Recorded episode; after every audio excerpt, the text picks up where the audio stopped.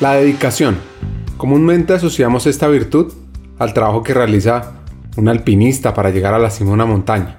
Y es que para llegar allí tuvo que hacer numerosas renuncias, numerosos sacrificios. Se preparó durante varios meses para estar en condiciones físicas y mentales adecuadas. Además es probable que haya tenido que ascender y luego descender por motivos inesperados, que haya tenido que esperar nuevamente una oportunidad. Por lo tanto, cada quien ha ideado su propia cima, llámese desarrollo personal, espiritual, intelectual, y debe valerse de esta virtud, de la dedicación, para conquistarla. Y es que la dedicación marca la vida de nuestra hacker de hoy, la cual, desde muy joven, no permitió que las adversidades la desvíen de sus sueños. Empezó evolucionando con un sueño que se fue trabajando hasta llegar a una meta predeterminada. Falló y aprendió. Y esto generó un desarrollo fuera de serie. Se enamoró de generar organizaciones más humanas, culturas de alto desempeño. Pues esta es la vida de Juliana Angarita, una mujer que me inspiró, que es disciplinada y que ha logrado construir sus sueños basado en lo que yo llamaría una dedicación inquebrantable. Hackers del Talento, más que un podcast, es una comunidad. Una comunidad que aprende a partir de las historias de CEOs, de líderes de talento humano, de influenciadores y pensadores, donde ellos nos comparten sus aprendizajes, sus historias de vida, para que juntos humanicemos las compañías en América Latina. Disfruten el episodio.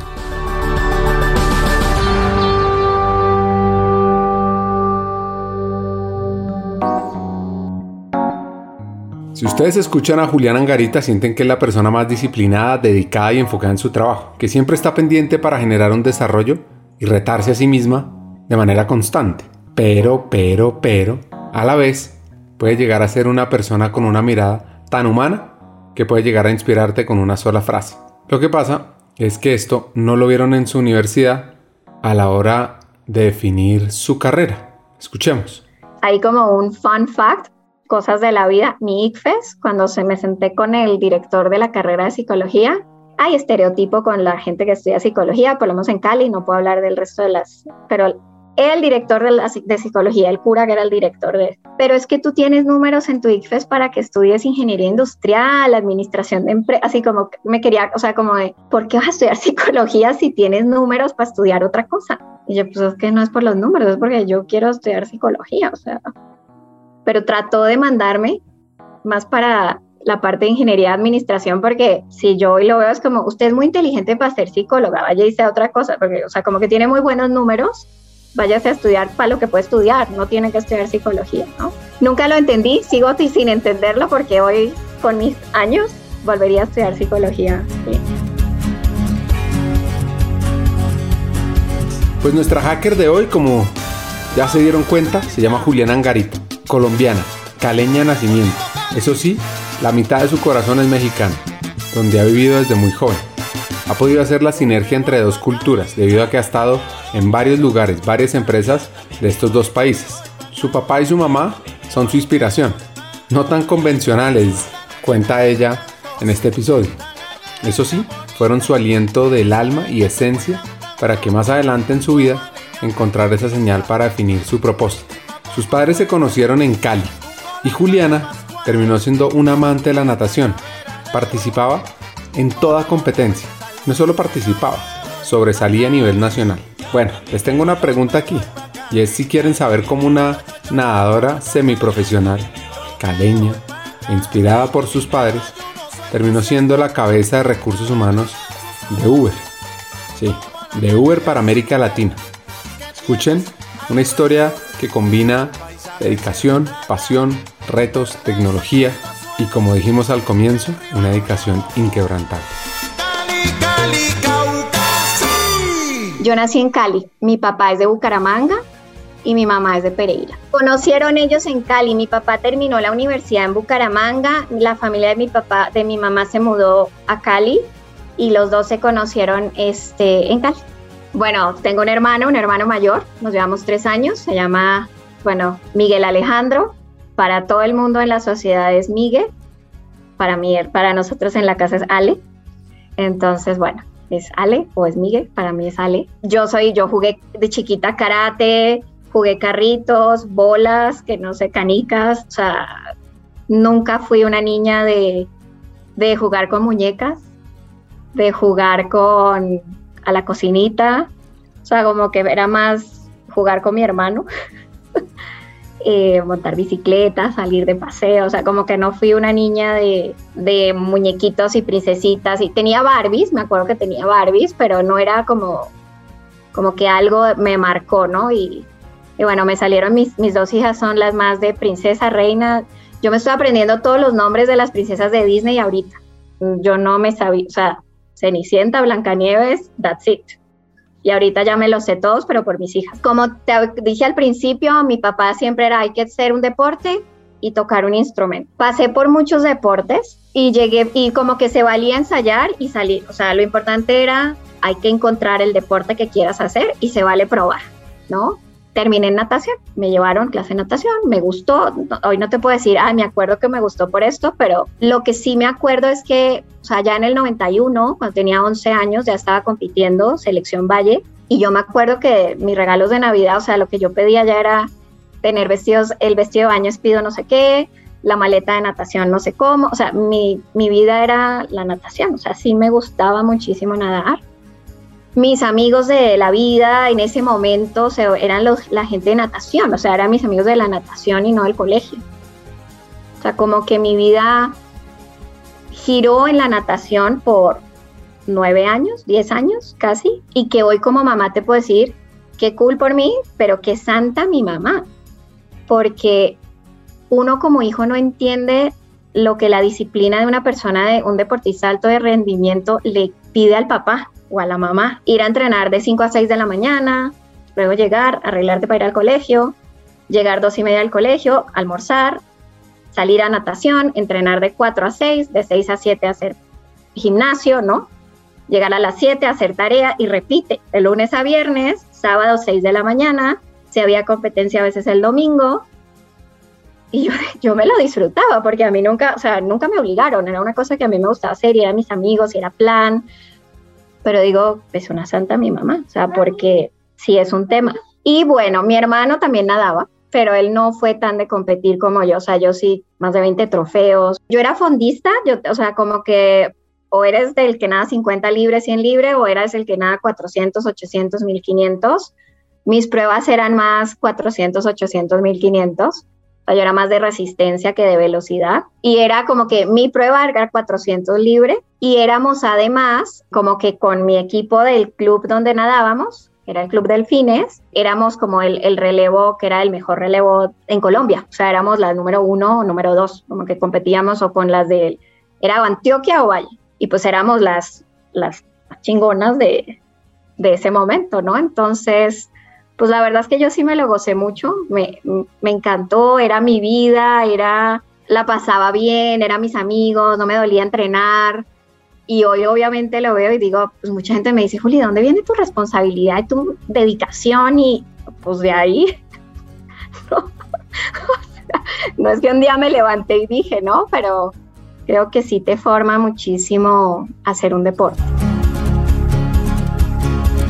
Para Juliana, desde su juventud le ha gustado vivir al máximo, siempre en diferentes momentos, sea en el estudio, en el deporte, la familia, los amigos, y sobresaliendo mucho por su lado humano. Cuando ingresó a la universidad le encantó descubrir todo el mundo de la psicología, pero, pero, pero lo que más le generó pasión era lo organizacional. Y esto lo llevó a cumplir un primer sueño, hacer unas prácticas empresariales en Johnson Johnson en el 2002. La empresa estadounidense la mayoría la recuerda por sus productos de cuidado personal y para bebés. Ahora, para que sepan, es una multinacional dedicada también a la fabricación de dispositivos médicos, productos farmacéuticos y perfumes. Fue la empresa número 37 según el índice de Fortune de 2019 en la lista de las más grandes de Estados Unidos. Las marcas que seguramente ustedes conocen de Johnson Johnson pues son Band-Aid, Clean Clear, Listerine, Neutrogena, Sinutab, Splenda y muchas más. No, hubo un momento en la carrera, como en sexto séptimo semestre, nos da, nos da, la, en la carrera estaba las materias más de neuropsicología y me, o sea, me encantó. la parte como más de cuando a alguien le pasa esto es porque esta parte dejó de funcionar y esto funciona y esto se puede rehabilitar y como que entender que muchas cosas del comportamiento están ligadas a temas cerebrales muy puntuales, eso me pareció espectacular. Y entonces dije, de pronto quiero ser neuropsicóloga para atender gente, o sea, pacientes en rehabilitación. Lo que más me encantó en ese momento era poder estar como en las cirugías de cerebro, cuando está la neuropsicóloga en la, en la cirugía para garantizar que el paciente esté bien y luego acompañar todo el otro proceso, eso me pareció impactante, pero como que me, me hizo voltear la mirada para otro lado, pero, pero al final como que no, no fue algo fuerte, o sea, a ver, yo termino mi carrera en, bueno, en noveno y décimo semestre hacíamos práctica, que es lo que es ser becario aquí en México. Y yo siempre quise que yo quería trabajar en Johnson porque me gustaban los productos, nada estratégico igual, porque me parecía que era una compañía súper linda, los bebés, no sé qué, yo, quiero trabajar en Johnson, yo quiero trabajar en Johnson, quiero trabajar en Johnson. Y cuando entré a estudiar psicología, pues lo primero que averigué es, Johnson está dentro de las prácticas que se pueden escoger, me dijeron que sí. Cuando fue momento de hacer práctica, había una persona, las prácticas en Johnson eran de un año, entonces me dijeron, Juliana, no puedes aplicar a Johnson y me tocó escoger otra cantidad de empresas donde mandé mi currículum, mi hoja de vida. Y te cuento eso porque dentro de esas empresas la mandé a Kraft, que fue mi siguiente empresa. Entonces, por eso te digo, la mandé a muchas empresas con el proceso de la universidad. Y cuando estaba en entrevista, había ido a una entrevista solamente, me avisan, Juliana, se abrió la vacante de Johnson porque la, la becaria se va a estudiar un semestre a Estados Unidos. Y al otro día fui a entrevista y a las 5 de la tarde me llamaron y me dijeron, You're the one. Y arranqué a los 5 días en Johnson Johnson. Arranqué como practicante del área de educación, selección y desarrollo.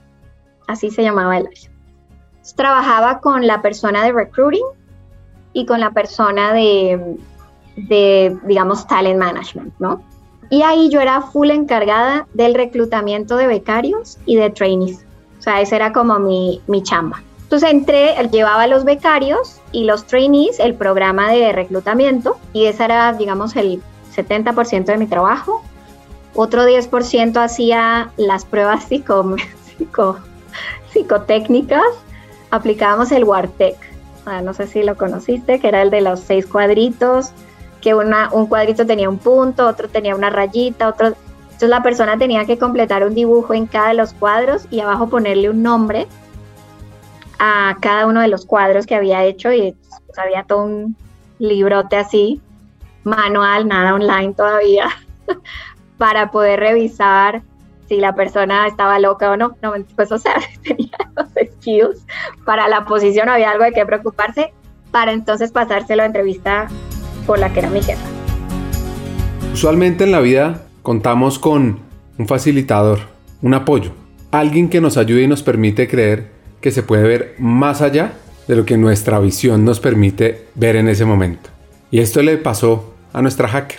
Pues recibió una llamada de una amiga que la orientó para tomar la decisión que le cambió, podría decir uno, un poco la vida y le amplió sus horizontes. Y ahí si te va bien, te ofrecen como ser un año trainee. Era un super incremento salarial, que era lo máximo que pudiera ser trainee de alguna de estas empresas porque ya ganabas como mucho dinero. Soy, estoy, estoy, sí, todo, todos 2003, 2004, fui trainee la mitad del tiempo y la otra mitad empezaba la implementación de SAP para Johnson Johnson Latinoamérica y estaba como empezándose a hablar, esto fue el 2004, empezándose a hablar de change management.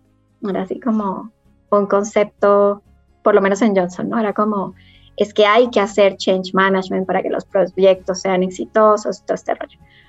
Entonces nos juntaron como a unos trainees, a alguien de compensación, a alguien de comunicación, a mí de la parte de, de training y como talent, y reportábamos a un área que se llama Process Excellence, no sé si todavía existe en Johnson, pero en ese momento existía, y como que nos separamos a trabajar como el equipo de Change Management para la implementación de SAP. Y estando ahí, yo que, yo que veía cómo iban a cambiar los job descriptions después de SAP con el de compensación y qué capacitaciones teníamos que hacer. Ese era mi trabajo, ¿no? era súper cool porque estábamos así como en un war room, entonces éramos seis trainees, la pasábamos muy bien. Y estando ahí, Llego un día a mi casa y me dice mi mamá, te llamaron de Craft Latinoamérica. Y yo, o sea, como, no, te llaman de Craft Latinoamérica, que te vuelven a llamar. Y yo tenía una amiga que trabajaba en Craft, entonces le escribí, una chica eh, de estos del SENA, que se había ido a Craft. Y yo, oye, Daisy, me están buscando, tú puedes averiguar qué onda para yo ponerme en contacto. Entonces ya me dice, Juli, te va a buscar tal persona, te están llamando porque aquí hay un CV tuyo que llegó hace dos años, mi CV cuando estaba en la universidad, y están buscando trainees para un programa de Latinoamérica y tu CV como que fue de los que cuando pidieron aquí en Colombia mandaron para que pudieran revisar. Y ahí arrancó proceso para irme a Miami, o sea, era como un, un programa de trainees de craft para trabajar en Miami, era como en el headquarters de Latinoamérica. O sea, yo decía, gratis me voy, o sea, ¿dónde firmo? Hice proceso, me voy a Miami y llego a trabajar con el director de recursos humanos de Latinoamérica para el área de manufactura. O sea, él tenía a cargo las, en ese momento, 22 plantas que habían en Latinoamérica de craft. Y yo era su trainee, que la ayudaba, lo ayudaba con todo. Llegué a trabajar, bueno, la ayudaba, tuve dos jefes. Me fui, quien me contrató fue Roseli Marinero, jefasa, o sea, top. Luego ella se vino a México y en intercambio se fue a, a Miami Valentín Villa, que también fue mi jefe allá, jefazo también es que Gaby era la niña, o sea, era de las niñas consentidas. De, yo me acuerdo, yo me acuerdo estando en Miami, ya me iba yo a regresar de Miami a México y, Gaby, y Valentín estaba así, es que se viene Gaby, tienes que conocerla, no y la conocí una hora, o sea, yo me iba, ella llegó, oficina de Valentín, Juli, esta es Gaby, de quien te ha hablado tanto, o sea, la adoraba, la adoraba. Entonces seguro me hace todo el sentido que te la haya presentado. Valentín fue mi jefe, con Rosalí también, eh, y yo ahí me encargaba de consolidar, o sea, consolidar el Talent Review de Latinoamérica, toda la parte de performance para calibrar números y todas las sesiones de calibración de performance para Latinoamérica, ayudaba en la coordinación de juntas regionales, era como la HR Business Partner de la poca gente de manufactura que se sentaba en Miami, no era un equipo muy grande, pero ahí ayudaba con entrevistas, ayudaba con compensation increases, o sea, como con todo el, día a día de lo que hay que ayudar en, en un rol más de generalista. Y Valentín me dejaba hacer, yo, vale, viene esta junta, porque no hacemos es, Julio, es un chorro de trabajo. Yo, no, pero va a ser padrísimo, échatelo. Y me dejaba hacer una cantidad de cosas, era un super equipo, era, hacíamos un super equipo. Él me decía como, y esto me lo han dicho muchos jefes, que es un dicho mexicano, que todo el mundo va detrás de la chuleta. Aquí como que, como, como que han dicho que te preguntan, ¿y cómo estás? No, pues aquí persiguiendo la chuleta, ¿no? Que es como trabajando, pues como en el día a día. Y tanto él como un jefe que tú después me dicen, es que todos vamos detrás de la chuleta, pero tú eres la que lleva la chuleta. O sea, porque él me decía, es que no se te olvida nada, es que todo lo traes top of mind es que qué impresión lo que te pido lo haces, o sea, era como que ahí empecé a darme cuenta como de ese, de ese skill mío. Yo digo, como estar un paso adelante, yo siempre le digo a eso a mi gente, o sea, uno tiene que estar un paso adelante del jefe, como que si uno le hace la vida más fácil al jefe, uno está del otro lado. No sé, como que yo siempre, eso ha sido algo, o sea, como que hay dos cosas que yo siempre he dicho que hacen la vida más fácil para cualquier persona con su jefe y es estar un paso adelante siempre. Pensar lo que tu gente no, jefe no ha pensado y ayudarlo y ya llevarle, ¿no? La solución y mantenerlo informado. O sea, yo siempre digo que porfa que nadie me agarre en curva.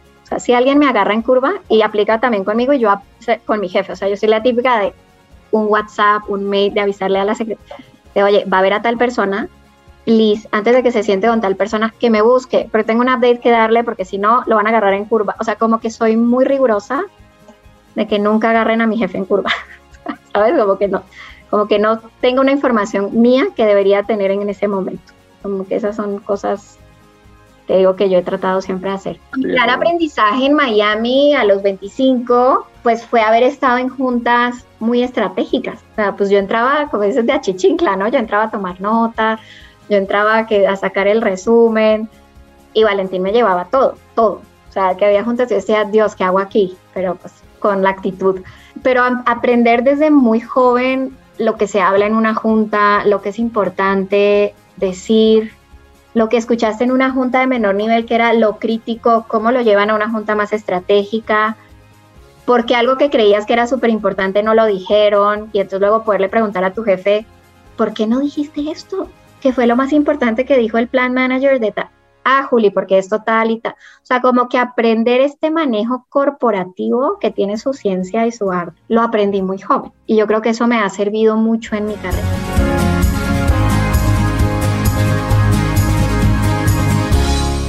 Esta caleña quedó enamorada de su organización, a tal punto que uno de sus líderes le pide que por qué no la acompaña a México a implementar un proyecto en talento humano. Pues ella sobresale y poco a poco va adquiriendo mayor responsabilidad. Empieza a generar esa confianza. Por eso, le comienzan a asignar más plantas para trabajar. Unas plantas ubicadas cerca de Ciudad de México. Lo que pasa es que lo que ella más recuerda es esa que se encuentra en Ecapec de Morelos, en la zona metropolitana del Valle de México, donde hay más o menos 1,8 millones de personas. Y para los que les quedó sonando el nombre Ecapec, este nombre deriva de la denominación prehispánica del pueblo Ecatepec y significa el cierro del viento o del aire. Como que pasar de acá a acá, te diría pues no, porque era como trainee a trainee, o sea, yo me fui de trainee a trainee en las dos compañías, pero en lo que pude estar expuesta sí fue un salto cuántico. Era como que aquí estaba haciendo talacha para alguien que yo no iba a la junta, y aquí hacía talacha pero entendiendo la región, teniendo que sacar los summaries para la región, yendo con mi jefe a explicarle por qué estaba sacando esos summaries y luego teniendo la oportunidad de estar en todas las juntas donde se revisaban los decks que yo había hecho en conjunto con mi jefe, ¿no? Entonces, en esa parte sí te diría que fue el gran salto. Y el programa duraba 18 meses y había dos opciones. Si te había ido bien, te movían a un país de Latinoamérica. Si no te había ido bien, goodbye. Te enviaban a tu casa. Yo trabajé tres meses con Rosalía antes de que llegara Valentín, que fue mi primera jefa ahí. Ella se vino a hacer la head de HR aquí en México y ella desde que se fue me dijo, cuando termine tu asignación, tú te vas a venir conmigo a México. Y así fue. Terminé mi asignación y me vine a México. Yo quería venirme a México, ¿no? Entonces, porque claro, yo cuando me fui a Miami, yo no, claro que voy, pero claro que regreso a ser colombiana. Voy a trabajar en Cali, en la planta de craft, ¿no? Al, no te ni al mes, o sea, a los 15 días, yo así, no regreso. Cali es un chiquitico de craft, yo me voy o a Brasil o a México, punto. O sea, no, entonces como que siempre fue muy claro que era Brasil o México. Roseli me trajo aquí a México y yo estuve casi seis años aquí con, con Kraft.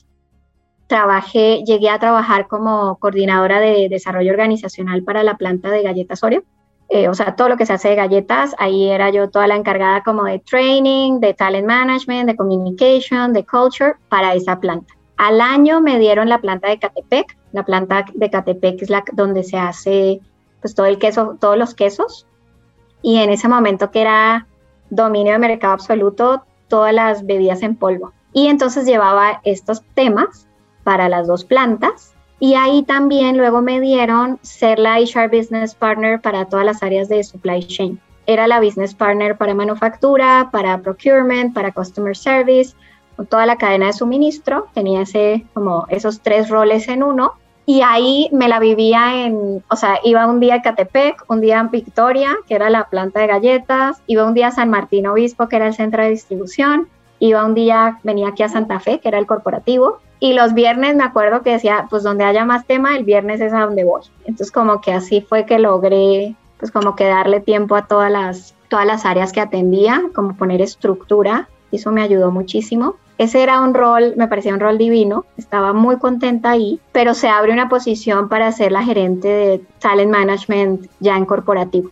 Y fue una decisión así de sentarme con mi jefe de, yo sé que este es mi puesto, pero no he terminado de, de como hacer mi, de escribir mi historia en este rol, ¿no? Pero ahí fue como también de tomar decisiones y decir, si lo que yo quiero este puesto que me lleva, o sea, el corporativo es donde me va a llevar a donde yo quiero estar, pues hay que tomar la decisión y ahí me moví a corporativo. Y en corporativo entonces estaba más como a igual, a cargo de la parte de talent management, toda la parte de training en, en temas de liderazgo. Y ahí empieza en el 2008, eso fue 2008, el boom de diversidad e inclusión.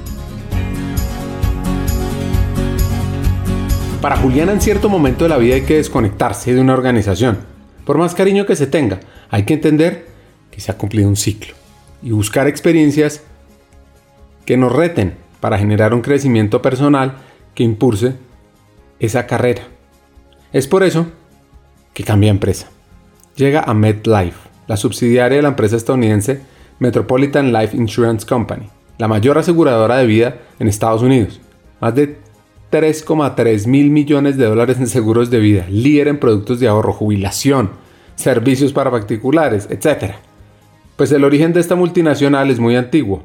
Solo se fundó en 1863, cuando un grupo de empresarios de la ciudad de Nueva York recaudó 100 mil dólares para fundar la National Union Life and Limb Insurance Company.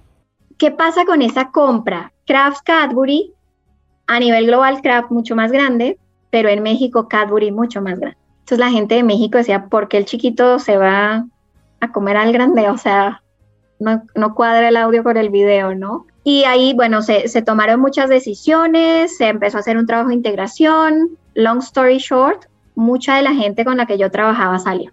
Cambiaron al CEO, cambiaron este, a la persona de recursos humanos, mi jefa Caro se fue a vivir a otro país con su esposo, entonces ya también mi jefa cambió. Y en ese momento que está como toda esa nebulosa que dices, mm, no me gusta lo que está pasando. Y la verdad dije, esto ya no es lo que es. Yo prefiero quedarme con, con yo todavía hablo de Craft y hablaré toda la vida de Craft como mi gran escuela, la empresa que creo que está tatuada en mi corazón para siempre es Craft. Ahí aprendí a ser la persona que soy a nivel profesional. O sea, solo tengo agradecimiento para Craft y hablo con todo el amor todavía de Craft. Y yo creo que es porque me salí en el momento que, que me tenía que salir. O sea, si lo veo hoy en, en, retrospectiva, me voy a MedLife a trabajar. La verdad es que yo empecé el proceso y dije, voy a ir a escuchar, ¿no? Como no estoy contenta, voy a ir a escuchar. Y era un superpuesto. Era ya llevar toda el área de talent management, diversidad e inclusión, cultura, o sea, como todo el paquete de la parte estratégica de recursos humanos. Dije, bueno, pues vamos a ver, no sé, última entrevista, conozco a la que va a ser mi jefa, salí de la entrevista y dije, esta señora me oferta y mañana me vengo a trabajar con ella. Y así fue. Me, fui, me, me hicieron una súper oferta. Ahí te diría que en Miami fue el brinco exponencial de crecimiento, así cuando, como tú me dices, este fue mi gran brinco que yo siento que mucha gente da a nivel salarial de cuando dices, cuando te, puff, fue ahí, o sea, como que fue el gran salto. Y me voy a hacer ya la cabeza de, Talent, y se llamaba Talent and Culture. Trabajé ahí cuatro años y medio más o menos, con Lilia, que pasa también, y ahí llego a un mundo súper diferente.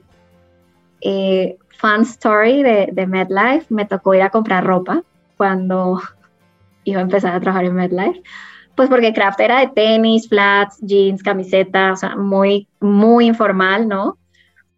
Y aquí era pues mundo financiero, tacón, pantalón, ¿no? Cuando ya pasaron como seis meses, pues yo empecé a ser la verdadera yo. Y un día me siento con Lilia y me dice, o ¿qué onda contigo, no? digo, ah, pues ya conociste mi trabajo, ya me dejé de disfrazar, ya, ya mi trabajo habla por mí, ya no me tengo que... Bueno, y es como la historia, ¿no? Porque pues, obviamente me encanta arreglarme, me puedes ver entaconadísima en sastre cuando viene el board, pero pues mi natural es más de tenis, jeans, camiseta, ¿no? Entonces como que finalmente pues fue una gran historia y pude ser quien yo era en, en esta compañía. Ahí hicimos muchísimas cosas. MetLife también tiene la parte up y la parte down. La parte up, dos años y medio construyendo el área, tema interesante, MedLife, una compañía global gigante, o sea, muchísimo más grande que Kraft en ese momento, todavía, pero se manejaba, México solo reportaba financieros, de resto se manejaba como independiente acá. Entonces no había buenas, o sea, no había muchas prácticas de talent, de diversidad e inclusión, de cultura, entonces me llevaron a armar el área de cero, armé mi equipo de cero, implementamos cosas de cero, o sea, como Dream Job también, no puede ser, again, Dream Job. Logramos hacer cosas muy padres. Ahí te diría que nos fueron, por ejemplo, a entrevistar de top companies porque en seis meses implementamos muchos programas. Fueron de top companies porque tú puedes subir de ranking en top companies, pero porque una empresa se salió, a otra le fue peor. Pero ellos adicional miden unos, unos porcentajes ya como en el behind the scenes y ellos eh, como que dicen, bueno, una compañía que esté haciendo las cosas bien, este porcentaje se debe mover en 1%. El de nosotros se había movido como en 4%. Entonces fue tema de hay que ir a ver qué están haciendo. Es como que era muy padre porque había mucho reconocimiento, mucho exposure, un equipo espectacular. Lilia tenía, todos éramos un super, o sea, éramos el Dream Team también. Y a los dos años más o menos empieza MetLife a decir nos vamos a globalizar. Y va a haber regiones, y va a haber tal, y va a haber, y va a haber, ¿no? Eh, y entonces nos toca vivir toda la transición, todo el momento donde deciden montar la región de Latinoamérica, no sé cuántas regiones hicieron, ¿no? pero la de la TAM, tener ya como posiciones de talent management global, con un punto, eh, lo típico que conocemos. Y entonces pues se acabó la felicidad de decir, soy dueña y señora. y con la combinación de que estaba muy embarazada de mi primera hija. Entonces me ofrecen que si quiero la posición regional, y digo, no, gracias, ¿no? Y yo creo que ahí es donde empieza con lo que me decías al principio de cuando me quería comer el mundo de becaria y ser VP de recursos humanos. Yo era la típica de, viene un nuevo programa, ¿quién se va a San a, Chicago? Yo. ¿Quién, hay nuevo trabajo? Yo. ¿Quién quiere estar en el proyecto? Yo. O sea, me embaracé era como, me escondo debajo de la mesa, por favor, no quiero viajar, no quiero estar en nada más de chamba, ¿no?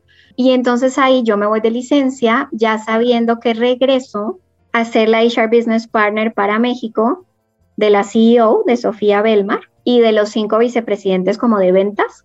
El negocio de MedLife, bueno, es un negocio muy grande y son negocios muy diferentes con gobierno, con corporativo, individual, privado, como que hay muchos vicepresidentes. Yo atendía a todos los vicepresidentes de ventas, a, Sofía, a la, pues a la directora general y algunas áreas corporativas. Entonces llegué a ser full business partner como dos años. Sabía que me llevaba demasiado bien con Sofía, hicimos proyectos padrísimos. Siempre me han dado el feedback en ese momento. Es que tienes todo para hacer una HRBP, porque te quedas en como en el área de especialidad, ¿no? Pero pues en el área de especialidad está mi corazón y, y está como quien yo soy en lo que más creo, ¿no? Entonces estuve ahí dos años, me embarazo de mi segunda hija, de Emilia, y estando súper embarazada, me llama Corn Ferry. Del 2012 al 16 estuve en MedLife y del 16 al 21 estuve en Volaris. Entonces, Juliana empieza a trabajar en Volaris, una organización que le abrió las puertas, o más bien las alas, para aplicar todo su conocimiento. Y ella puso todo su corazón. Fue un sinfín de aprendizajes que vinieron de procesos exitosos, pero también de algunos errores que le permitieron crecer y desarrollar todo su potencial. Porque es que, con la dedicación y la disciplina que tiene, de ir firme por sus sueños, pues le permitió irse adaptando. Volaris hoy es la aerolínea mexicana de ultra bajo costo. Se fundó en el 2004, con un servicio punto a punto que opera en México, Estados Unidos, Centroamérica y también Colombia. Bueno, ahí después de que ya cuando Emilia tiene cinco meses, casi seis meses, entró a Volaris. Volaris viene de ser una compañía con un crecimiento espectacular, de ser la primera aerolínea ultra low cost en México y tenían un área de recursos humanos como mucho más enfocada a la operación. Y Enrique, el CEO, se dio cuenta que hablando con el board y demás, que ya era momento que necesitaban para el crecimiento que se venía empezar a tener un área de, talento mucho más estructurada.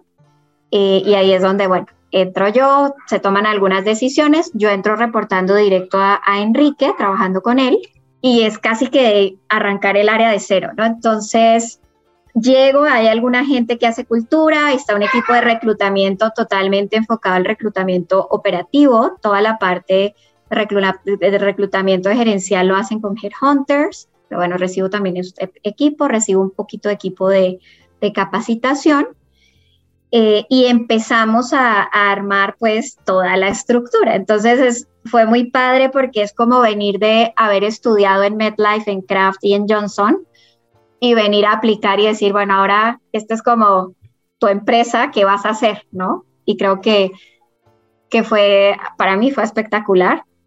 Además, Enrique es supervisionario, tenía muy claro lo que, a gran, sin ser un experto, tenía muy claro lo que quería lograr con el área. Hicimos una dupla mm, espectacular. O sea, como que yo siento que a veces hasta nos hablábamos con la mirada, ¿no? Entonces, muy rápido fue poder presentarle a Enrique y al board eh, la propuesta, entender primero ellos qué querían, me dieron unos meses para conocer la compañía y demás, y pues es llegar a plantear de esta es la estructura que necesito, este es el dinero que necesito, este es el plan a tres años, esto es lo que vamos a hacer el primer año, esto es lo que vamos a hacer por Q y así se va a ir viendo. Entonces, eh, la verdad es que fue así, fue como o sea, era como estar viviendo lo que cualquier persona de recursos humanos quiere vivir, ¿no? Que es decir, bueno, con todo lo aprendido, denme el chance de hacer las cosas como yo las haría. Y eso fue un poco Volaris, ¿no? Empezamos a construir área de talent management, leadership development, un área de recruiting mucho más fuerte, área de comunicación interna que también ya estaba, entonces también se vino a, conmigo, este, toda el área de capacitación en liderazgo, tanto para todos los aeropuertos como para la parte administrativa. Y es súper bonito porque además las personas dentro, los embajadores, como es en Volaris, pues no estaban acostumbrados a recibir muchas cosas desde el área de talent. Y también es la otra parte, ¿no? Es de venir de una empresa donde ya invitas a un curso de liderazgo y hay gente que dice, Ay, otro más, o sea, qué pereza o no quiero, o aquí era lo que dabas, la gente estaba, ¿no? Y, y creo que eso también ayudó mucho. Construir el equipo, me traje gente que ya había trabajado conmigo, otra gente que fue creciendo, otra gente que estábamos buscando para traer los gerentes y fue como, Enrique, dame la oportunidad de desarrollar a la gente que está aquí adentro, ¿no? Y creo que ahí hay una parte súper importante, como que uno arranca su carrera profesional pensando en uno, quiero crecer, quiero hacer, quiero lograr, quiero brillar, quiero, quiero, quiero, y como que hay un momento en el que dices, ¿qué le voy a dar? O sea, sí yo, pero también mi equipo, o primero mi equipo, ¿no? O por lo menos a mí me pasó, o sea, como que era, puedo decir que en anteriores trabajos, esta persona no sirve, la vamos a cambiar porque yo necesito entregar, aquí no hay tiempo. Y como que en Volaris fue totalmente lo contrario, sí tener, o sea, obviamente trajimos gente nueva, pero también decir, aquí hay mucho, mucha gente que podemos desarrollar. Hagamos una pausa. Hackers del Talento busca humanizar las compañías, compartir experiencias y mejorar la realidad laboral en Hispanoamérica. Necesitamos de una comunidad, porque solos imposible. Así que tu apoyo es fundamental. ¿Cómo? Compartiendo nuestros episodios por WhatsApp, por las redes sociales, suscribiéndote a nuestras plataformas y comentando. Ya hay varios que se han montado en esta comunidad. Gracias a Crip Bogotá por tu apoyo y cerramos esta pausa, continuemos con el episodio.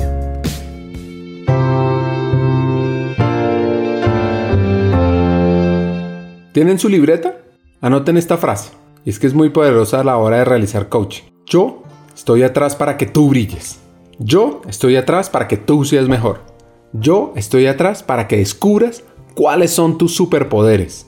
Yo estoy atrás para que tú te arriesgues yo creo que es de las satisfacciones más grandes, ¿no? además, como coach hay una frase que es lead from behind y yo creo que eso es mucho lo que, lo que sé que me gustaba, pero como que ahí salió. Y es, yo estoy atrás para que tú brilles, yo estoy atrás para que tú seas mejor, yo estoy atrás para que descubras cuáles son tus superpowers, yo estoy atrás para que empieces a confiar en ti.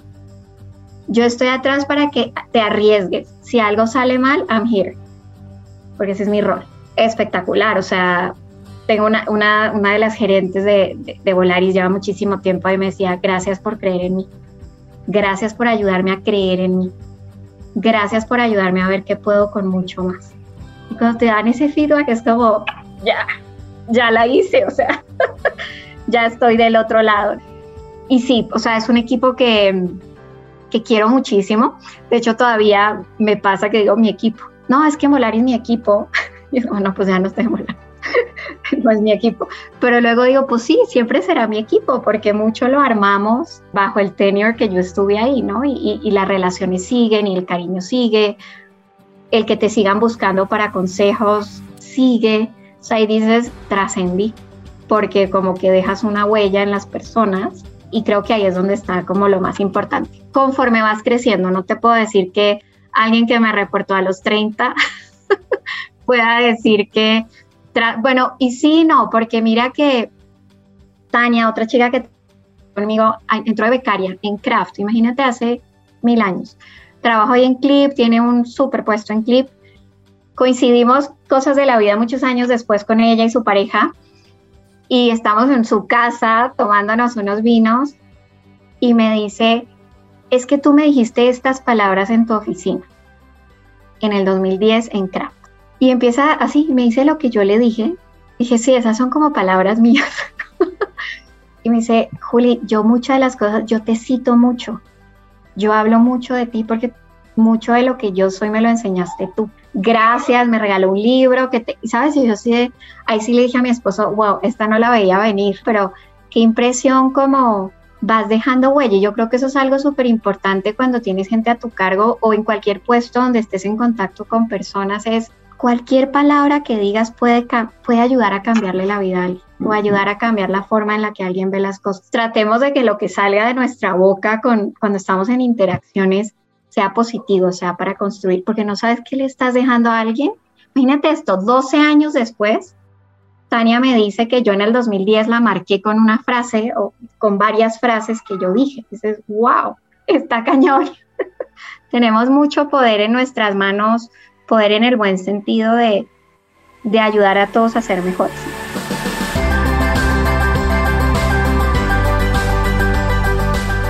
Durante su recorrido en Volaris tuvo experiencias únicas que le hicieron cambiar algunos paradigmas paradigmas que ya había dado por establecidos, y ella, en su momento, liderando un proceso de reclutamiento, generó un impacto que más adelante tendría consecuencias para la persona y la organización. Escuchémosla.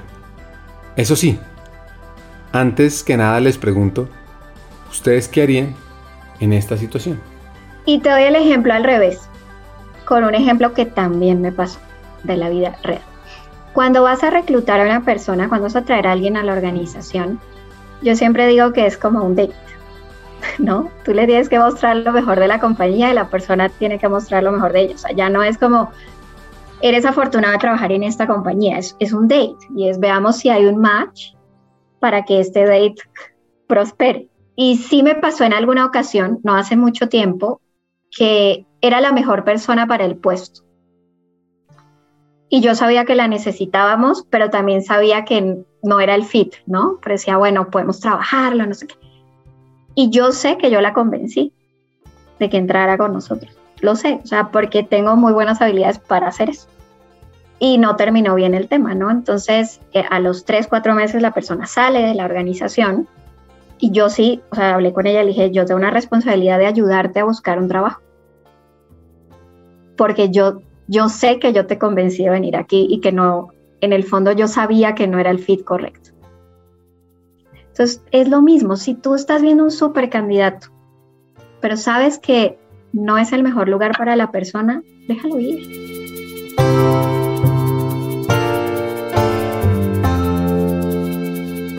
Las decisiones, cuando se toman a conciencia y teniendo en cuenta las diferentes consecuencias, traen resultados espectaculares. Pues le sucedió a Juliana, que en Volaris, queriendo asegurar la ejecución y los resultados, trató de implementar un modelo que ya conocía.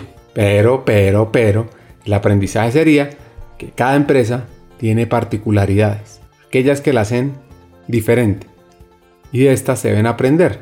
Y es que Volaris podría uno decir que es única desde su creación. Para elegir su nombre, fue elegido entre más de mil propuestas tentativas y lo que significa es una fusión entre el verbo polar y la estrella Polaris, conocido por ser la guía del norte para la navegación antigua. Armando todo desde cero, decidiendo qué sistemas íbamos a implementar, programas de liderazgo, revisando bien como qué queríamos hacer en temas de cultura, empezando a armar un equipo de recruiting para poder hacer todo el recruiting interno. Y ahí tuvimos muchísimos, muchísimos ahorros. Pero bueno, empiezas también a querer implementar cosas con tu super escuela Craft, MedLife, Johnson Johnson. Y yo creo que sí, yo creo no, estoy segura que al principio hubo mucho de ustedes no saben, yo sé, déjenme hacer en lo que yo soy buena porque esto es lo que se necesita aquí. Y conforme vas conociendo la organización, y además entendiendo que es una organización que crece tan rápido, si dices, ay, como que no, ¿no? Como que sí es lo que aprendí, pero ¿cómo lo adapto, ¿no? ¿Cómo hago que sea un proceso más, más rápido, más ágil? En realidad, Volaris fue la primera compañía donde muchos puestos no existían y se fueron creando, entonces como que también es, pues no puedes hacer un talent review para un puesto que no existe, o sea, estás mapeando para esto, pero la organización está empezando a crecer para, para esto y entonces tu proceso de repente se siente cuadriculado, antiguo, old fashion. Y claro, la gente que lleva mucho tiempo ahí es como, pues Juliana, qué cool, pero esto no sirve. Y entonces te empieza a retar a cómo empezar a todo lo que aprendiste a hacerlo en un paso sencillo para que funcione para volar. Y yo creo que ese es como mi gran, y, yo creo y está sustentado por un, por un assessment que nos hicimos todos los líderes antes, poco antes de yo salir. Y Enrique lo decía y me, lo veía y me decía, Juliana, ¿te das cuenta cómo tu flexibilidad y tu agilidad y tu, ha cambiado para... Yo decía, pues sí, o sea, sí refleja el assessment lo que me tocó vivir y aprender en Volaris, que es cómo las cosas para que funcionen en Volaris. Al principio me decían, pues eso funciona en todas las compañías, pero aquí no. Y me acuerdo que me daba una rabia, decía, ¿qué se creen? O sea, esto es como teoría pura, funciona en todo lado, ¿por qué se creen tan especiales? Y al final sí llegas a entender que hay puntos medios, ¿no? Para todo, pero llegas a entender el concepto de, pues sí, es diferente, es un animal que crece diferente, muy rápido, en una industria que está revolucionando, ¿cómo ayudas tú desde recursos humanos ahí? Como que siento que pusimos todas las bases para tener un área de recursos humanos como cualquier compañía multinacional, pero empezando a hacer como estos tweaks para que los procesos sean mucho más rápidos y, y funcionen, ¿no? Yo creo que, que ese es el gran, gran aprendizaje que además me preparó para Uber, como que llegando a Uber, todo el mundo me dijo, va a ser una empresa muy rápida, te va a costar adaptarte porque, y yo dije, pues claro, si hubiera llegado de MedLife a, a Uber, lo entiendo perfecto, pero de hecho para mí Uber va lento, comparado con Volaris. Como que es fue una transición súper, súper interesante. A ver, otra cosa que como que fue cambios drásticos de corporativo a Volaris y de Volaris a Uber, más por ser empresas de Estados Unidos, Enrique es un fiel creyente de que hay que conocer a la persona. Pues las primeras entrevistas, bueno, Juliana, ahí cuéntame qué hace, qué le Y yo, no, pues trabajo en tal, en craft, en ok, pero qué hobbies tiene. Y yo, no, no sé, no, yo no pregunto nada personal, o sea, a mí me entrenaron durante 13 años o no sé cuántos años para que no pregunte nada, ¿no? O sea, porque puede ser compliance. Es como, no, aquí no hay compliance, aquí queremos, o sea, hay compliance, sí, pero aquí preguntamos por la persona, nos interesa conocer la persona, nos interesa saber no quién es el ejecutivo perfecto para la compañía, sino la persona perfecta para la compañía, ¿no? Me costó muchísimo entender y, empezar a hacer las entrevistas como de esta manera, viendo lo personal, pero también lo profesional y lo personal desde un lugar de te queremos conocer, más de te queremos juzgar. Y te pudiera decir que ahorita que entro a Uber, otra vez US Company, don't ask anything, me cuesta. Como, pues quiero saber quién es. Otra vez, a ver, creo que todo llevado a un extremo es, es malo, porque también si empiezas a escoger gente solo con cierto perfil total como persona, te estás sesgando a la diversidad y la inclusión, entonces hay que tener mucho cuidado. Pero vuelvo a este medio, ni tan acá, ni tan a la derecha, ni tan a la izquierda. La importancia de sí conectar también desde otro lugar.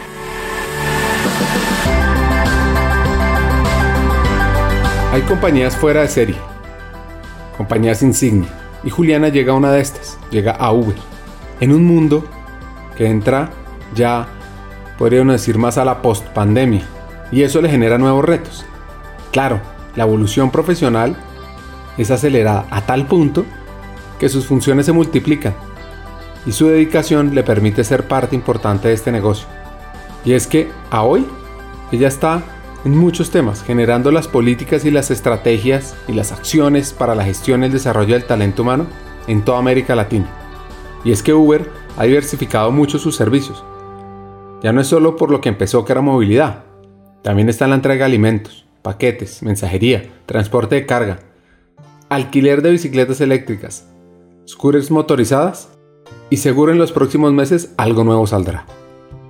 Ver, ahí me llaman y, y me llaman LinkedIn porque todo, casi el Uber hace todo in-house en un área de recruiting impresionante, o sea, una potencia impresionante. Un día abro mail y hay un mensaje de, de un recruiter, de un executive recruiter de Uber, y arranco conversaciones, me cuentan de la posición, yo, bueno, pues let's hear, es Uber, hay que escuchar. Arranco el proceso y yo te diría que, que me fui enamorando conforme las entrevistas fueron pasando me sentía como que era mi lugar, o sea, como, y mi lugar en términos de quién soy yo como persona y en qué creo y como el ambiente en el que más me siento cómoda trabajando, eh, porque sí, soy una convencida de que no hay culturas perfectas, simplemente hay culturas que se adaptan más o menos a quien tú eres, ¿no? Y que sacan, como yo digo, cuando tú estás en una junta con alguien muy senior,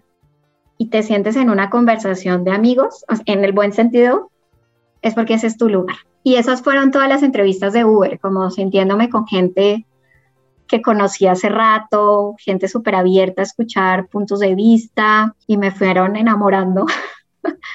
y pues long story short, tomé la decisión y entré en octubre del 2000 21 a Uber. Duré exactamente cinco años en Volaris. O sea, yo entré a Volaris en septiembre del 2016. Entonces me fui, la verdad, muy contenta, habiendo crecido muchísimo como profesional.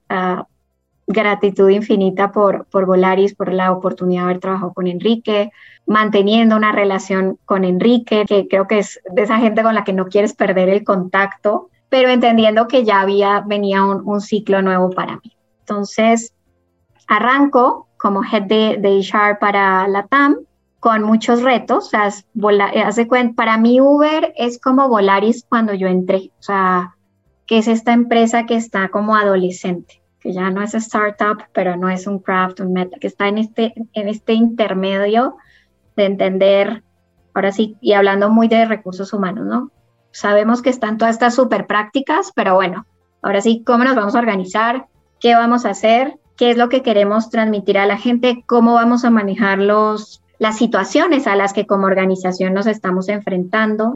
Pues hay, hay miles de retos, estoy muy entretenida. Y ahí como anécdota te diría que entrando, pues toda la parte de sistemas fue el primer challenge, o sea, mis primeros tres meses más que decir, tengo un challenge de entregar algo o de sentir que si no hacemos esto algo va a pasar, fue aprender a, súper super de señora mi comentario, pero empezar a aprender a usar Slack, Google Suite, a no tener Office, no tener Outlook, no tener todo guardado en My Documents y sentirme dueña de mis archivos, sino que todo sucede en acción, colaborativos. Esta parte te diría que me sacó 100% de mi zona de confort. Estoy volviendo a la estructura corporativa, ¿no? Donde tienes a, a global, donde está ya la TAM, donde están los países, y esta, es chistoso porque está esta parte y dice, ay, qué fácil se tomaban aquí las decisiones en la esquina, pero ay, qué rico tener peers de recursos humanos, gente súper chingona, ¿no? Y entonces volver a tener estas discusiones, porque también de pronto en Volaris era muy solo, ¿no? Es decir, pues soy yo y se lo presento a Enrique al comité, pero de HR soy yo. Tenemos un sueño humanizar las empresas haciendo de talento humano un actor clave fundamental fuera de serie. ¿Cómo lo vamos a lograr? Pues tenemos una gran noticia. A partir del 29 de junio y hasta el 31 de agosto están abiertas las aplicaciones a la Academia Hackers del Talento México, un trabajo en conjunto con AMEDIR, con la Asociación Mexicana en Dirección de Recursos Humanos. Nuestra motivación es formar a los futuros líderes de talento humano de América Latina para que seamos estratégicos, tecnológicos, transformadores y así lideremos la humanización de las empresas en la región. Te preguntarás, ¿por qué me va a interesar a mí? ¿Qué tiene de ganador? Pues aquí van cinco razones. La primera, vas a aprender de la experiencia de forma colectiva, y es que los profesores son vicepresidentes y CEOs de compañías. Compañías como PepsiCo, New World Brands, Whole Foods, Alsea, Grupo Modelo, por nombrar algunas. Personas que te enseñarán desde la experiencia, desde la práctica. Segundo, contarás con un contenido relevante. Son 20 sesiones sincrónicas que reúnen temas como mindset para hackear el talento, impacto e influencia, conectar y movilizar el negocio, toma de decisiones, ser CEO, data, people, liderazgo transformador, humanización y tecnología y mucho más. Tercero, también vas a poder aprender a tu propio ritmo. Vas a tener acceso a una plataforma con contenidos específicos de People Analytics, experiencia del empleado, inteligencia artificial y varios cursos más. Cuarto, vas a ser parte de una comunidad, porque los estudiantes son también fuera de serie como tú. Y vas a aprender de ellos y con ellos. Y quinto, vas a vivir un aprendizaje increíble, porque es que combinamos lo mejor de la ciencia del aprendizaje, de la tecnología educativa, con un modelo ganador sincrónico, asincrónico, con aprendizaje a través de retos, coaching entre pares, proyectos de impacto en la empresa y mucho más. Bueno, podría seguir aquí hablando bondades de esta academia, que dura 5 meses y arranca a finales de septiembre. Pero te digo, las aplicaciones se cierran a finales de agosto, no hay muchos cupos. Solo digo. Si quieres profundizar más, puedes conocer en nuestra página web vanza.co, buscas Hackers del Talento, Academia México. Repito, banza.co, buscas Hackers del Talento Academia México. Sigamos con el episodio, sigamos formando los futuros líderes de talento humano de América Latina.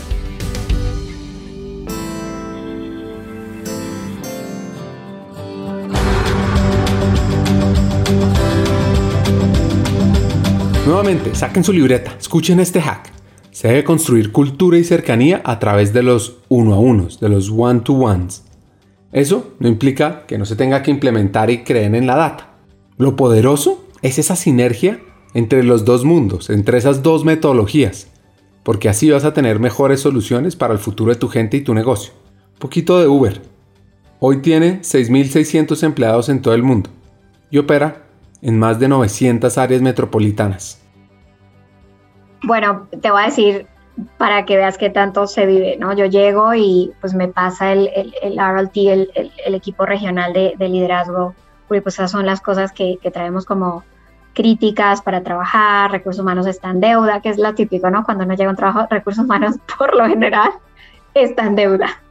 Entonces, está deuda, tenemos que hacer esto, tal, eh, tenemos esta rotación, tenemos esto, la gente está pidiendo más development opportunities, que es impresionante porque development opportunities, pero aquí llevar 18 meses en un rol es como que ya les pica la silla, que eso también, o hay muchas cosas que estás, que yo estoy reaprendiendo porque es como, pero si apenas lleva 18 meses, o sea, ¿no?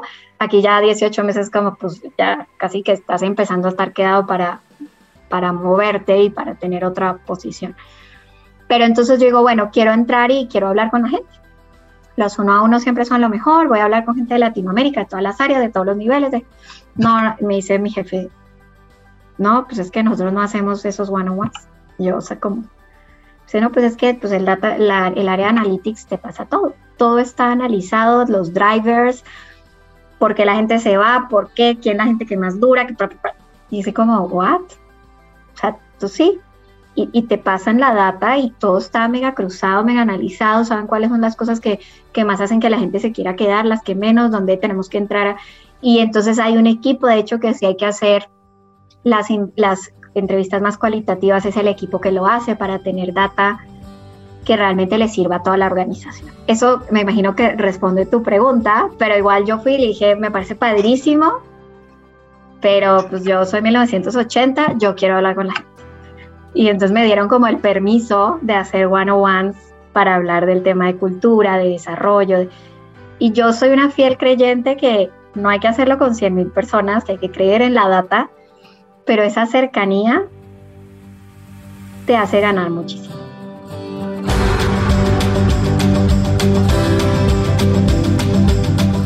En poco más de una década hubiera crecido drásticamente o podría uno poner el famoso término exponencialmente, y es que de pasar de ser una empresa de transporte localizado en San Francisco, ahora podrían decir que es una mega empresa de red de transporte global. El éxito registrado por esta compañía se atribuye a la cultura organizacional, que está promovida por la misión y la visión de la compañía.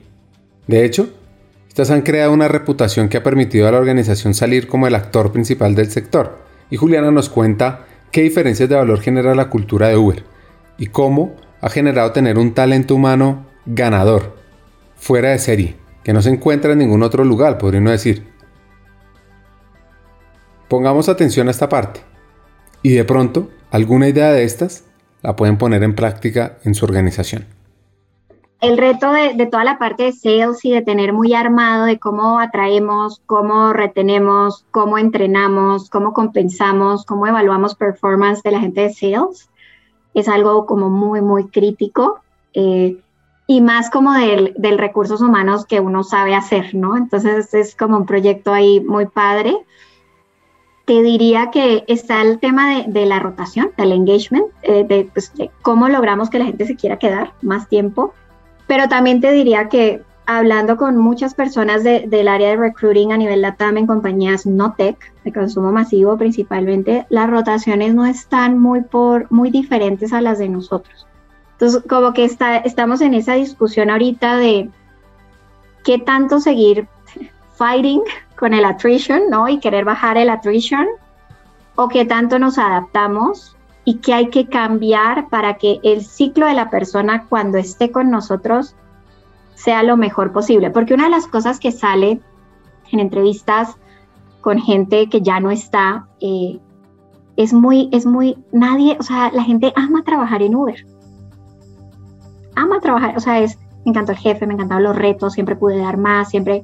Entonces, sí seguir viendo cómo alargamos que ese, ese está feliz en Uber dure un poco más, pero también entender que estas personas que estaban para quedarse 20 años una eso ya no existe. O sea, las, personas quieren nuevas experiencias, quieren vivir, ya no es como que ya el trabajo es una parte de tu vida. Esto, como nuestros papás que, no sé, mi papá fue súper diferente y nunca trabajó en empresa, pero como que era muy común el papá que trabajó 25 años en Kodak, el papá que trabajó 27 años en no sé qué compañía y tenía los pins y las reconocimientos eso es como ya de la, o sea, ya no está, ¿no? Entonces, ¿cómo nos adaptamos? Eh, y cómo, y, Uber está haciendo desde mi óptica ahí muy bien y es, ¿cómo hacemos que la gente en vez de cambiar de empresa cambie de puesto? ¿Y cómo hacemos que, que la estadía en Uber sea más larga? Y eso es algo también dramáticamente diferente a lo que yo he visto en otras compañías, donde está el proceso de job posting y entonces cuidado se te ocurre ir a preguntarle a, alguien que le reporta a Ricardo si le interesa un puesto conmigo, porque eso es guerra entre Juliana y Ricardo, porque se metió con mi talento, porque no es posible, esta persona solo lleva tres años en el puesto. Aquí en Uber es mucho más rápido, o sea, si tú cumples con ciertos criterios, ciertos tenure, apply. Porque la filosofía es, si se va a ir, mejor que se vaya dentro con nosotros que se mueva y crezca y encuentre lo que necesita dentro de esta super atmósfera de Uber que es muy grande, ¿no? Y que tenemos como, como muchas empresas dentro de una empresa. Entonces, esa es, esa es la, la, tirada y está como todo muy hecho para que sea fácil, para que, para que la persona pueda crecer dentro de, de Uber. A mí eso me parece espectacular, pero bueno, te diría, regresando al punto de retos, toda la parte de, rotación, y, la, y el otro gran reto, lo de Sales Capabilities, pero lo otro que yo te diría es, justo en este tema, que hay muchas cosas que se hacen diferente, cuando hablas de potenciales, todos tenemos potencial. Cuando hablas de competencias es, no nos limitemos a un modelo de competencias porque es que capaz necesitamos desarrollar gente para otras competencias que hoy no existe. Un poco lo de Volaris. ¿Para qué hablamos de esto si es que en dos años puede haber algo que no sabemos que hoy existe? Entonces, si tú solo estás trabajando el talento para esto que hoy existe, con las competencias que hoy se necesitan, de pronto estás cerrando a las personas a tener potencial para algo que no sabemos que existe o para que en su día a día empiece a desarrollar competencias que no sabemos cómo se van a llamar en el futuro. Entonces hay un esquema de no mucho approach a competencias, de que todos tenemos potencial, toda la parte de lo que te decía de que la movilidad sea como muy fácil, yo estoy encantada aprendiendo de todo esto porque sí siento que me hubiera servido mucho saber algo de esto para cuando entré a Volaris, porque es como más ágil, más rápido, más puntual, más... Todo esto es padrísimo, pero tú tienes una población en su mayoría esperando el recursos humanos que conocen. ¿Cuál es el reto? ¿Cómo unir y cerrar este gap entre esta filosofía tan moderna y, espectacular de, recursos humanos con lo que los líderes y los empleados necesitan y esperan. ¿Cómo, cómo close the gap para que entonces haya el match y yo entienda y navegue esa nueva forma de hacer recursos humanos.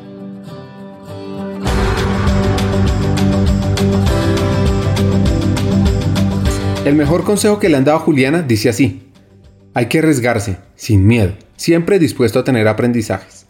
Y además, el que ella nos da es para inspirarnos, y es siempre se debe ser fiel a uno mismo. Nunca hay que hacer algo que no es de ti, de tu esencia. No hay que crecer perdiendo la autenticidad. La validación, ojo a esto, la validación siempre debe venir de tu interior. Primero, pues que hay que aventarse, o sea, como que uno se avienta y luego ve cómo resuelve, o sea, como no tener miedo, ¿no? Como decir que sí y luego ver cómo lo haces, qué tienes que aprender y entregar.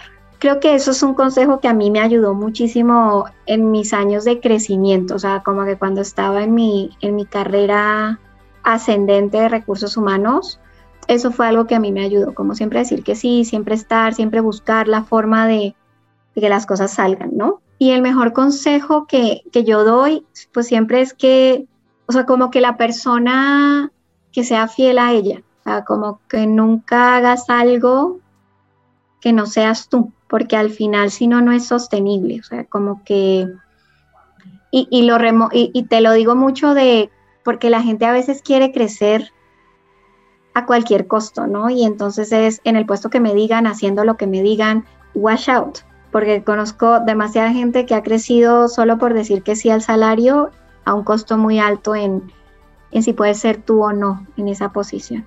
Como que yo sí soy muy, muy de decirle, estás, o sea, es lo que, si es lo que tú quieres y lo sientes aquí adentro, es lo correcto, o sea, fine. Como que siempre busques hacia adentro, porque como que estamos muy acostumbrados a buscar la validación en el exterior y la validación viene más de adentro, entonces como que siempre es más mi consejo.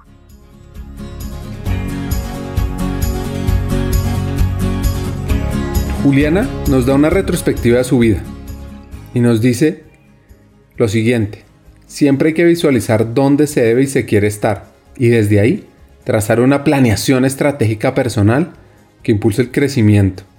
Eso sí, debes trabajarlo con dedicación para lograr esos objetivos. Una cosa súper interesante, yo vendí galletas mucho tiempo, he hecho de todo. Y mi papá dice que yo aprendí mucho de lo que es mi vida porque yo aprendí a ser emprendedora muy chiquita. Estudié programación neurolingüística como a los 18 años. Entonces, como que eso también, bueno, estudié no, estoy aquí diciendo una mentira. Tenía un novio que estudió y se certificó en PNL. Él tenía 19, yo 18, no sé. Y él daba talleres en, hotel, así, de cuenta en el Sheraton, no sé qué, y llenaba, y yo era como la asistente y yo tomaba el curso. Entonces yo aprendí de programación y de cómo se abre el cerebro y cómo entiende las palabras y cómo sí, como también desde muy chiquita. Y yo he sido una persona que, que he visualizado y como que yo siempre me pongo metas y siempre las cumplo. O sea, como esta parte de, como yo siempre digo, las compañías hacen planeación estratégica a cinco años, a tres años y ponen lo que van a vender, en qué países van a estar, no sé. Como que yo siento que yo desde muy chiquita hice planeación estratégica de mi vida y como que las se fueron, se fueron dando, ¿no? Entonces, como que ese es otro consejo que yo le doy mucho a las personas, o sea, de si visualiza dónde quieres estar, pero no solo en lo, en lo personal, ¿no? En, en, el trabajo, es en el trabajo, en, a nivel salud, a nivel familia, a nivel pareja, en tu desarrollo. Es como que siempre trato de, de enseñarle a las personas que se vale visualizar, se vale tener una planeación de tu vida, sabiendo que puede ir cambiando, ¿no? Porque los sueños cambian, los objetivos cambian, la vida nos pone unos, unos golpes bajos que, que nos hacen cambiar, pero yo veo mi vida y yo he cumplido mucho esa planeación de mi vida, en el buen sentido, ¿no? Entonces, como que es algo que, que siempre también que cuando puedo enseñarle a alguien algo, es eso. Escuchar la historia de Juliana es apasionante, mueve fibras, genera inspiración por su disciplina, su autenticidad, su dedicación y sobre todo esa búsqueda de autorretarse, que al final la lleva a aportar desde su rol al crecimiento de sus equipos, para cumplir sueños y que el talento brille. Ella es un ejemplo de cómo luchar día a día por los sueños, cambiar la mentalidad y generar esa motivación intrínseca de alto rendimiento. Esta conversación me dejó muchos hacks. Aquí van los tres principales. El primero, las organizaciones deben tener una cultura que genere movilidad, no solo para sus clientes, sino para sus colaboradores, que les permita crecer de miles de maneras posibles, que puedan aprender día a día. 2. Mostrar siempre esa constancia y querer retarse para asumir nuevos retos, nuevos objetivos. Es algo que te va a permitir llegar a lugares inesperados, insospechados y asumir roles estratégicos que impacten vidas. Y por último, siempre se debe estar detrás del equipo para hacer que ellos cumplan sus metas. Al final, uno deja huella en los corazones cuando se da un apoyo incondicional a las personas para que crezcan. Para mí, esta fue una conversación fuera de serie, una hacker increíble.